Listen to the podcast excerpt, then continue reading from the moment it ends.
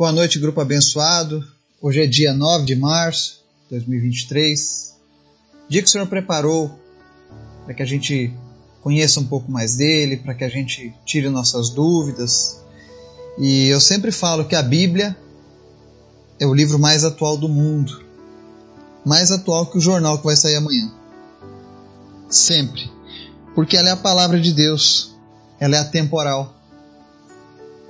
Ela contém tudo aquilo que nós precisamos para essa vida e para a vida eterna ao lado do Pai. E hoje nós vamos fazer uma leitura de um livro até às vezes desconhecido por alguns cristãos, que é o livro de Judas. Esse Judas, irmão de Jesus, irmão de Tiago. Às vezes as pessoas dizem: "Ah, Jesus não teve irmãos, teve". E dois deles inclusive foram apóstolos também. Escreveram cartas que estão lá no Novo Testamento. Filhos de José e Maria. São eles Judas e Tiago. Nós vamos falar hoje sobre o irmão de Jesus, Judas. Tá? Não confunda com Judas Iscariotes e com outro Judas que fazia parte dos doze iniciais. E nós vamos ver ali sobre a visão de Judas, sobre os perigos que acabam se infiltrando no meio do povo de Deus. Mas antes da gente começar a falar sobre esse assunto, quero convidar você que está nos acompanhando, que nos ouve, que ora comigo todos os dias, para que a gente faça uma corrente de fé e apresente em especial hoje a vida da irmã Lucinete. Ela está com um problema, não sabemos se é esclerose, o que, que é, mas ela perdeu a fala, está perdendo os movimentos, está tendo convulsões, a medicina não encontra uma saída, mas nós sabemos que o nosso Deus pode curar ela. Então ore pela Lucinete, ore pela Cecília. Ela ia fazer hoje um transplante, uma cirurgia nos rins, né? e por algum motivo não teve mas nós cremos que Deus está no controle e a nossa oração é para que Deus dê rins novos para Cecília, de maneira sobrenatural, e que Deus cure ela da leucemia. Nós cremos, aliás, que ela já foi curada, que ela só precisa agora receber pela fé essa cura que ela já tem. E ore também pela dona Antônia Souza Almeida, que também está com problemas de saúde, para que Deus faça um milagre. Enquanto nós estivermos orando, apresente pessoas, apresente sua vida, apresente família. Se você está com enfermidade, coloca a tua mão na área onde está a tua enfermidade e deposita a sua fé em Jesus para que Ele te cure. E eu tenho certeza que muitos serão curados ao fazerem essa oração hoje conosco. Não por causa de mim, mas por causa de Jesus. Ele tem todo o poder. Amém? Vamos orar? Obrigado, Jesus, por tua graça, por teu amor, por tudo que o Senhor tem feito. Nós queremos te agradecer, Deus, por tudo. Obrigado pela salvação. Perdoa os nossos erros, as nossas falhas, que nada venha impedir a nossa oração de chegar a Ti, Pai. E nessa noite nós te pedimos em nome de Jesus. Visita, Senhor, os pedidos da nossa lista de oração. E, Senhor, zera essa lista. Atende cada um daqueles pedidos. Manda uma palavra tua, Jesus, e pessoas ali serão curadas, empregos aparecerão, oportunidades aparecerão para essas pessoas. Tu tens o poder, Jesus, e nós cremos nisso. Também te apresento, Jesus, em especial a vida da irmã Lucinete. Visita ela agora, Deus, e cura ela. Seja qual for a doença, a origem, nós não precisamos saber a origem, mas nós queremos a solução na vida dela, que és tu, Jesus. Cura ela, Pai, no nome de Jesus. Nós te agradecemos também pela vida da Cecília por tudo que o Senhor já fez e por tudo aquilo que o Senhor fará ainda na vida dela, através da vida dela. A nossa oração, Jesus, é que o Senhor coloque rins novos, que ao fazerem os exames eles venham detectar que os rins dela não possuem problema algum. Faz o teu milagre, Jesus. Faz o teu milagre na vida da Cecília. Continua fortalecendo eles em fé. Continua levantando um exército de oração todos os dias. Te apresento também a dona Antônia. Cura ela, Jesus. Os órgãos que pararam voltem a funcionar em nome de Jesus. Cada pessoa que está enferma nesse momento, colocando a mão sobre a sua enfermidade. Ou aqueles que têm vício, coloquem a mão sobre a sua, o seu cérebro, sobre a sua cabeça. Você que sofre de algum vício e não consegue se livrar dele. E em nome de Jesus, o Deus Todo-Poderoso, Ele vai te fortalecer. E você vencerá os teus vícios. Você que dependia de medicamentos, em nome de Jesus, seja curado, seja curada. Você que está sentindo dores nesse momento da oração, em nome de Jesus, eu ordeno agora dor saia da vida dessa pessoa. Você que estava paralítico, em nome de Jesus, pernas comecem a se movimentar, musculatura comece a responder aos sinais, aos estímulos, em nome de Jesus. Você que não podia ouvir, em nome de Jesus, comece a ouvir agora com perfeição.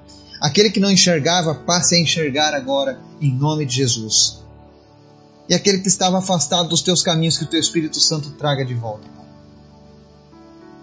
Deus, tu é o Deus que pode todas as coisas. Visita-nos e abençoa-nos nessa noite. Mas em especial, Pai, fala conosco através da tua palavra, é o que nós te pedimos em nome do teu filho Jesus. Amém. O texto de hoje está lá no livro de Judas, ele é apenas um capítulo, mas poderosíssimo em suas palavras. E eu creio que à medida em que eu for lendo esse livro hoje de Judas, eu pretendo ler todo ele, você vai identificar muitas coisas que você às vezes entende já, conhece, você se pergunta o porquê. Porque ele é um livro que, apesar de ter sido escrito há dois mil anos atrás, ele é profético, ele é fiel, ele mostra uma realidade. E o texto diz assim: Judas, servo de Jesus Cristo e irmão de Tiago, aos que foram chamados, amados por Deus, Pai, e guardados por Jesus Cristo. Misericórdia, paz e amor sejam multiplicados a vocês. Amados, embora estivesse muito ansioso para escrever a vocês acerca da salvação que compartilhamos, senti que era necessário escrever insistindo que batalhassem pela fé, de uma vez por todas confiada aos santos. Pois certos homens, cuja condenação já estava sentenciada há muito tempo, infiltraram-se dissimuladamente no meio de vocês. Estes são ímpios, transformam a graça de nosso Deus em libertinagem e negam Jesus Cristo, nosso único soberano e Senhor. Embora vocês tenham conhecimento de tudo isso, quero lembrá-los de que o Senhor libertou um povo do Egito, mas posteriormente destruiu os que não creram. E quanto aos anjos que não conservaram suas posições de autoridade, mas abandonaram sua própria morada, ele os tem guardado em trevas, presos com correntes eternas para o juízo do grande dia. De modo semelhante a esses, Sodoma e Gomorra e as cidades em redor se entregaram à imoralidade e às relações sexuais antinaturais. Estando sob o castigo do fogo eterno, elas servem de exemplo. Da mesma forma, esses sonhadores contaminam o próprio corpo, rejeitam as autoridades e difamam os seres celestiais. Contudo, nem mesmo o arcanjo Miguel, quando estava disputando com o diabo acerca do corpo de Moisés, ousou fazer acusação injuriosa contra ele, mas disse: O Senhor o repreenda. Todavia, esses tais difamam tudo o que não entendem, e as coisas que entendem por instinto, como animais irracionais, nessas mesmas coisas se corrompem. Ai deles, pois seguiram o caminho de Caim, buscando lucro. Caíram no erro de Balaão e foram destruídos na rebelião de Corá. Esses homens são rochas submersas nas festas de fraternidade que vocês fazem, comendo com vocês de maneira desonrosa. São pastores que só cuidam de si mesmos. São nuvens sem água, impelidas pelo vento, árvores de outono, sem frutos, duas vezes mortas, arrancadas pela raiz. São ondas bravias do mar, espumando seus próprios atos vergonhosos, estrelas errantes, para as quais estão reservadas para sempre as mais densas trevas.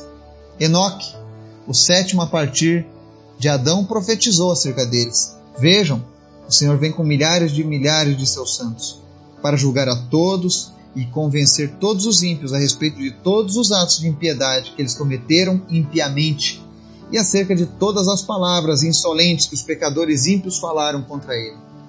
Essas pessoas vivem se queixando, descontentes com a sua sorte, e seguem seus próprios desejos impuros, são cheias de si e adulam os outros por interesse. Todavia, amados, lembrem-se do que foi predito pelo, pelos apóstolos de nosso Senhor Jesus Cristo. Eles diziam a vocês: Nos últimos tempos haverá zombadores que seguirão seus próprios desejos ímpios. Estes são os que causam divisões entre vocês, os quais seguem a tendência de sua própria alma e não têm o Espírito. Edifiquem-se, porém, amados, na santíssima fé que vocês têm, orando no Espírito Santo. Mantenham-se no amor de Deus enquanto esperam que a misericórdia de nosso Senhor Jesus Cristo os leve para a vida eterna. Tenham compaixão daqueles que duvidam. A outros, salvem arrebatando-os do fogo. A outros ainda, mostrem misericórdia com temor, odiando até a roupa contaminada pela carne. Aquele que é poderoso para impedi-los de cair e para apresentá-los diante da sua glória sem mácula e com grande alegria.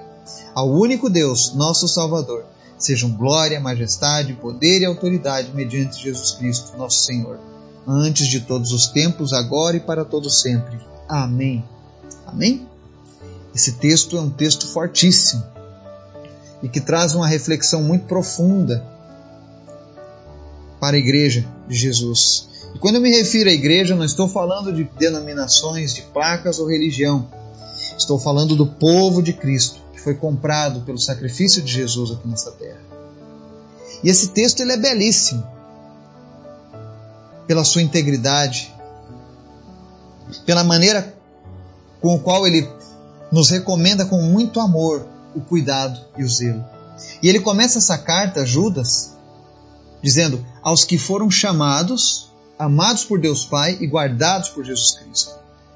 Ou seja, ela é destinada a uma, uma classe específica de pessoas. Aqueles que são guardados por Jesus, que foram chamados e amados por Deus Pai. Porque primeiro Deus nos chama, quando nós reconhecemos que precisamos dele, nós somos chamados por ele. Aí nós somos amados por Deus Pai, porque ele nos perdoa dos nossos erros, das nossas insolências, dos nossos pecados. Ele nos perdoa por conta do seu amor e pelo sacrifício de Jesus e nos guarda através de Cristo, que pagou um preço pelas nossas vidas. Então essa carta é para mim e para você que já entregamos, já entregamos a vida para Cristo. E se você está ouvindo essa mensagem mas você ainda é só um amigo de Jesus. E eu digo um amigo, um simpatizante da causa do Evangelho, mas ainda não entregou a sua vida para Jesus. Entregue a sua vida para Jesus. Não fique de fora daquilo que Deus preparou para a tua vida. E aí ele segue: misericórdia, paz e amor. Ele fala da ansia, que ele estava ansioso para escrever aos irmãos, mas ele fala algo muito interessante no verso 3. Ele diz assim: era necessário escrever insistindo que batalhassem pela fé de uma vez por todas confiada aos santos. Nós não podemos baixar a guarda. Nós recebemos uma fé. Foi confiada a nós. E o mundo precisa conhecer a nossa fé. E para isso é necessário muitas vezes que a gente batalhe por essa fé. Por que batalhar? Eu creio que se você está ouvindo essa mensagem hoje, Muitas vezes você já deve ter participado de uma roda de pessoas conversando, onde as pessoas criticaram líderes religiosos, pastores, criticaram igrejas. Não é verdade? Isso é algo infelizmente muito comum. E as pessoas, essas pessoas muitas vezes não são criticadas por por calúnias, por mentiras, mas por infelizmente por atos errôneos que elas têm testificado diante das pessoas. E o meu coração se entristece muito. E é por isso que eu estou trazendo essa carta de Judas. Que apesar dos erros de homens, apesar do erro de algumas instituições, a igreja de Jesus ela é algo instituído pelo próprio Cristo. E é um orgulho, um prazer, um privilégio fazer parte da igreja de Cristo. E talvez você se pergunte: ah, mas e qual é a igreja de Cristo? Qual dessas? A igreja de Cristo é aquela que foi comprada, remida e batalha pela fé todos os dias. Não é aquela igreja em que você apenas se considera igreja porque você vai uma vez por semana para um culto ou para uma missa. Não. Não é aquela igreja onde você simplesmente preenche ali algumas questões e, e responde alguns dogmas e doutrinas e está tudo bem, enquanto a tua vida continua caída, presa pelo pecado. Isso não é ser igreja. Essa é aquela igreja que entra nas rodas de conversa, que muitas vezes as pessoas falam do mau exemplo, de que se for para ser cristão assim eu não quero.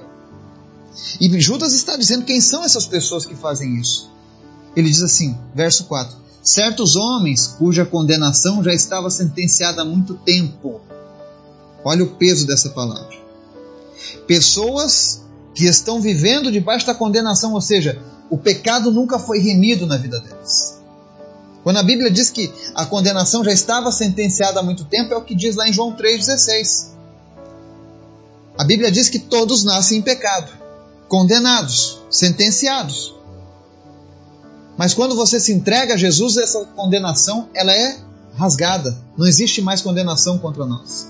Mas aqui ele está dizendo de pessoas que estão condenadas, elas não foram remidas, mas se infiltraram dissimuladamente no nosso meio. Ou seja, são pessoas que, é, é como eu, eu falo muito da história da feijoada. Feijoada tem orelha de porco, tem pé de porco, tem rabo de porco, tem um monte de coisa do porco, mas não é porco, é feijoada. E tem muitas pessoas que são assim no nosso meio, infelizmente. E já existia isso nos tempos de Jesus, imagine agora. Se infiltram no nosso meio. E ele diz aqui: são ímpios, ou seja, são pessoas que não respeitam a Deus, que não estão nem aí para as leis do Senhor. E pior ainda, eles transformam a graça de nosso Deus em libertinagem e negam Jesus Cristo, nosso único soberano e Senhor. Esse negam Jesus aqui não quer dizer que eles dizem que Jesus não existe. Mas é aquela história, eu não posso dizer que Jesus é o meu Senhor se eu não obedeço. Se eu digo que Jesus é Senhor da minha vida e vivo de uma maneira desordenada, com aquilo que Ele me pede, eu estou negando Ele. E aqui eles, essa palavra diz que essas pessoas que se infiltram, esses ímpios, condenados, pecadores, que não querem remissão através de Cristo, transformam a graça em libertinagem. Ou seja, é aquele evangelho do pode tudo, não tem problema, tem nada a ver. Pode ficar se separando e se casando várias vezes, divorciando, não tem problema. É normal. Pode largar a esposa e arrumar outra, é normal. Os filhos podem ser criados longe do evangelho, é normal. Ah, falar um palavrão de vez em quando não tem problema, é normal transformam graça em libertinagem. E isso é um grande problema no meio do povo de Deus. Porque esses costumes acabam corrompendo as pessoas. Quando você vê alguém que se diz um, um servo de Deus ensinando essa libertinagem, e hoje em dia tantas coisas acontecendo no nosso meio, tantas coisas que há um tempo atrás seriam escandalosas e hoje estão aí transitando legalmente no meio do povo de Deus. E eu não preciso etiquetar ou rotular, você sabe do que eu estou falando. E aí ele diz no verso que embora vocês já tenham conhecimento de tudo isso, ou seja, nós já sabemos sobre a história de Deus, ele diz assim: Quero lembrá-los de que o Senhor libertou um povo do Egito, mas posteriormente destruiu os que não creram. Deus tirou um povo do Egito, sim, mas aqueles que não creram morreram no deserto. Uma geração inteira morreu no deserto. Era o povo escolhido? Era. Foi o povo chamado? Foi. Foram amados por Deus? Foram, mas não quiseram ser guardados, porque não creram. Tem muitas pessoas que estão andando como aquele povo que saiu do deserto. Deus opera um milagre na vida da pessoa, Deus cura, Deus trabalha, Deus abre portas, Deus mostra o seu amor mas a pessoa não responde crendo. E o crer aqui é obedecer a Jesus. Talvez você esteja torcendo o nariz aí, franzindo a testa. Mas o objetivo da palavra de Judas para mim e para você é justamente esse: nos confrontar. Que tipo de evangelho eu e você estamos vivendo? Que tipo de caráter nós temos apresentado ao mundo? Você pode falar para todo mundo que você é um cristão, que você é um discípulo de Jesus, que você segue o caminho de Cristo? As pessoas vão acreditar nisso ou elas vão dizer: hum, esse aí ou essa aí, namorador do jeito que é, mentiroso do jeito que é? Será que é isso que vão dizer de você? Ou vão dizer, não, verdadeiramente é servo do Senhor, é serva do Senhor, é um filho de Deus? Porque não adianta nada você ficar se enganando.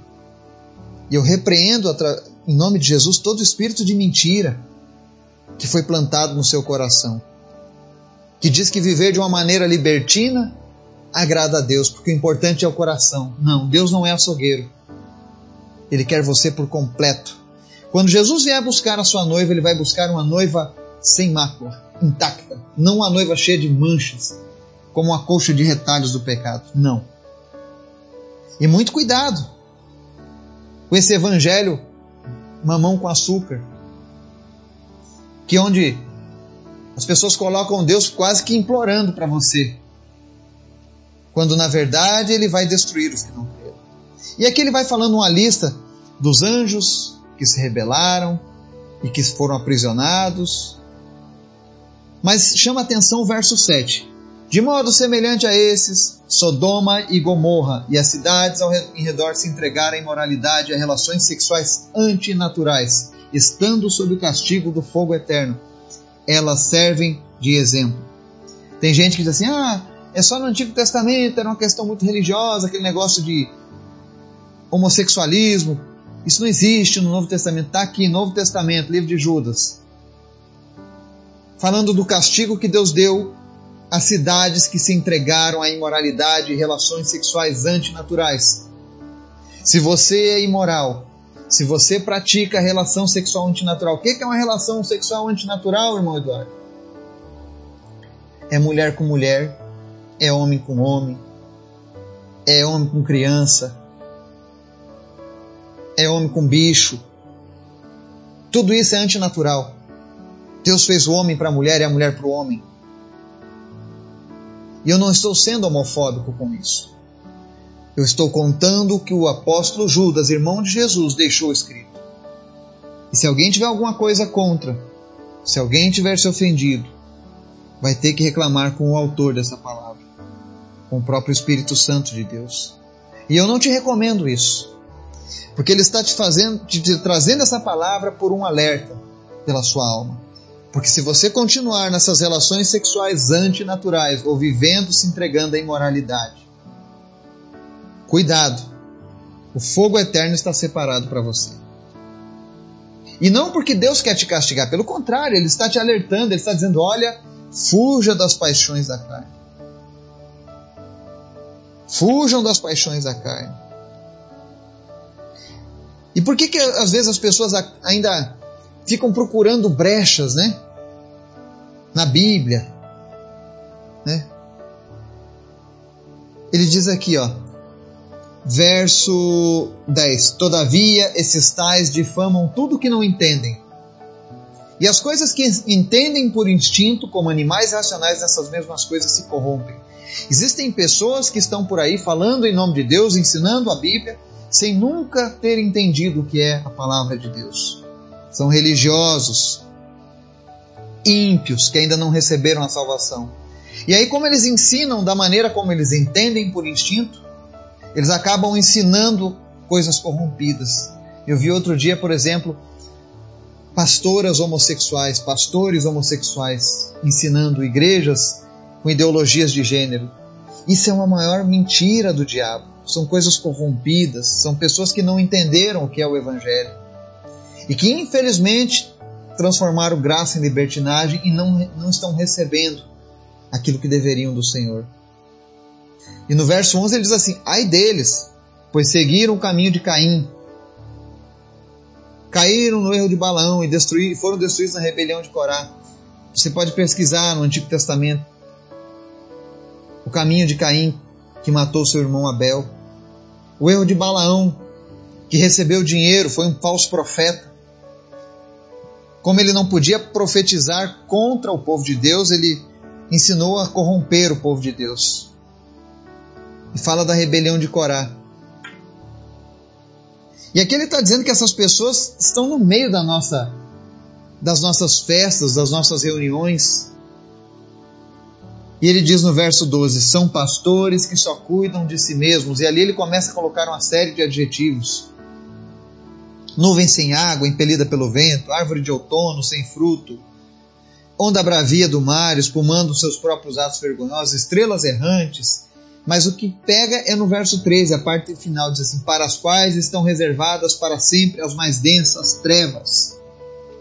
Não se engane, essas pessoas que estão vivendo no pecado, mas que se vestem de uma capa de religiosidade e acham que está tudo bem, cuidado, para vocês estão reservados as mais densas trevas. Se você está nesse caminho, eu te peço hoje, em nome de Jesus, com todo o amor de Deus, saia dessa mentira que você tem vivido. Deus quer salvar a tua alma. Deus quer uma vida diferente para você. E no verso 14 ele diz assim: Enoque, o sétimo a partir de Adão, profetizou acerca deles. Vejam, o Senhor vem com milhares de milhares de seus santos para julgar a todos e convencer todos os ímpios a respeito de todos os atos de impiedade que eles cometeram impiamente e acerca de todas as palavras insolentes que os pecadores ímpios falaram contra eles. Deus irá julgar, por enquanto é o tempo da graça. Eu vejo muitos sensacionalistas hoje na TV, na internet. Ah, Deus vai agora pesar a mão sobre tal lugar porque estão sendo insolentes com Deus. Não, ainda não. Por enquanto, Estamos vivendo o tempo da graça. A janela da graça está aberta. Quer falar mal de Deus? Fale mal de Deus. Quer falar mal de Jesus? Fale mal de Jesus. Quer viver de maneira ímpia? Viva de maneira ímpia. Quer seguir o seu próprio coração? Siga o seu próprio coração. Mas haverá um dia em que o Senhor virá, junto com seus santos. Quem são os santos? Nós, aqueles que andamos com Cristo hoje, aqueles que abriram mão dos desejos da carne, um dia nós voltaremos com Cristo e participaremos desse julgamento que vai mostrar toda a impiedade que essas pessoas fizeram. E aí eles não vão poder dizer: "Ah, eu não merecia estar no inferno", vão. Porque Jesus vai mostrar cada palavra insolente que saiu da tua boca. Cada ato de desrespeito ao Senhor. Essas pessoas que têm desrespeitado ao Senhor. Muito cuidado com isso. Muito cuidado. A palavra diz hoje nós devemos ter compaixão daqueles que duvidam. A outra palavra diz que nós devemos salvar arrebatando fogo, por isso que nós temos que evangelizar, falar de Jesus. E a outros ainda no verso 23 diz assim: Mostrem misericórdia com temor, odiando até a roupa contaminada pela carne. O que, que é isso? Mostrar misericórdia com temor. Eu vejo essas pessoas fazendo essas atrocidades contra o nome de Jesus, tentando envergonhar Deus, mas Deus não se envergonha. Na verdade, eles estão trazendo vergonha para si mesmos. Eu preciso ter misericórdia com eles com temor no meu coração. E o que é com temor? Ou seja, eu preciso alcançá-los com a palavra de Deus, mas eu não posso aceitar os erros que eles estão praticando. Quando a palavra diz odiando até a roupa contaminada pela carne, é isso que ele está dizendo. Eu tenho que mostrar misericórdia? Tenho. Mas eu jamais vou poder concordar com os seus erros, com os seus pecados, com a sua impiedade. Eu tenho que dizer: olha, o que você está praticando é feio, é horrível aos olhos de Deus, é pecado e está te afastando da vida com Deus, vai te levar para o inferno. Eu preciso odiar até a roupa contaminada pela carne, ou seja, eu não posso ser conivente com os pecados dessa geração. Por mais que eu ame as pessoas, eu preciso mostrar misericórdia com temor. Olha, isso é muito sério. E aí ele segue aqui no verso 16, falando dessas pessoas. Ele diz assim: essas pessoas vivem se queixando. Você conhece alguém assim que vive se queixando, descontente com a sua sorte? Ou seja, ah, a vida não foi justa comigo, ah, se eu tivesse tal coisa, talvez fosse melhor. São pessoas que ainda não experimentaram o amor de Cristo. E por quê? Porque eles seguem os seus próprios desejos impuros. São cheias de si e adulam os outros por interesse. São pessoas que, ao invés de buscarem a Deus, de buscarem aquilo que Deus tem para elas, vamos pelo atalho da vida.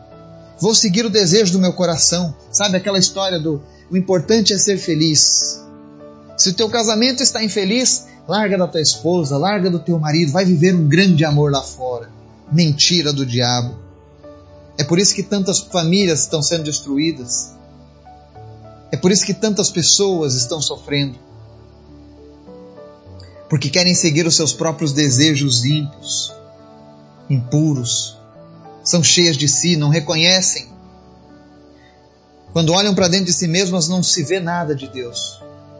E adulam os outros por interesse, ou seja, ao invés de conquistar por esforço, eu prefiro adular as pessoas para ganhar alguma coisa. Está errado. E se você segue esse caminho, por favor, volte para Deus. Se arrependa. Fala, Jesus, eu me arrependo. Me ajuda a fazer diferente. E aí no verso 17 diz assim: Todavia, amados, lembrem-se do que foi predito pelos apóstolos de nosso Senhor Jesus Cristo. Eles diziam a vocês: Nos últimos tempos haverá zombadores que seguirão seus próprios desejos ímpios. Estes são os que causam divisões entre vocês, os quais seguem a tendência da própria alma e não têm o espírito. Ou seja, quem são esses que causam os escândalos no meio do povo de Deus? São esses zombadores que seguem os seus próprios desejos. São essas pessoas, esses falsos líderes, esses falsos profetas, esses falsos pastores, esses falsos cristãos que causam as divisões entre nós. Porque eles não seguem o Espírito de Deus, eles seguem a tendência da própria alma deles. E a alma do homem muitas vezes é enganosa. Então fuja dessas pessoas. Se você identifica pessoas assim, fuja. Procure andar com Deus, com pessoas que amam a Deus. Porque no verso 20 ele diz assim: Edifiquem-se, porém, amados, na santíssima fé que vocês têm, orando no Espírito Santo. Comece a orar no Espírito Santo. Peça a Deus para te dar o dom da oração espiritual. Mantenham-se no amor de Deus enquanto esperam que a misericórdia de Jesus os leve para a vida eterna. Mantenha-se no amor de Deus. Se alimente com Deus. Beba da água da vida que é Jesus. Se você fizer isso, nós temos uma promessa. E essa promessa é para motivar você e eu, que estamos interessados em morar eternamente ao lado de Deus, que queremos um dia ver o Cristo face a face. A Bíblia diz assim, versos 24 25. Aquele que é poderoso para impedi-los de cair e para apresentá-los diante da sua glória sem mácula e com grande alegria. Ao único Deus nosso Salvador, sejam glória, majestade, poder e autoridade mediante Jesus, nosso Senhor, antes de todos os tempos, agora e para todos sempre. Amém. Ou seja, se você estiver com Jesus, você nunca vai cair. Você não vai ser apresentado com máculas. Jesus quer apresentar eu e você diante de Deus, sem nenhuma mácula, cheios da glória dele. E para isso, mantenha-se com Deus. Ainda que o mundo, ainda que levantem-se líderes, pastores, mestres, ensinando errado. Ainda que sinais e maravilhas acompanhem essas pessoas. Lembrem-se, precisamos nos manter e batalhar pela nossa fé. Que o Espírito Santo venha falar o teu coração, te despertar, te trazer de volta para a palavra, em nome de Jesus. Amém.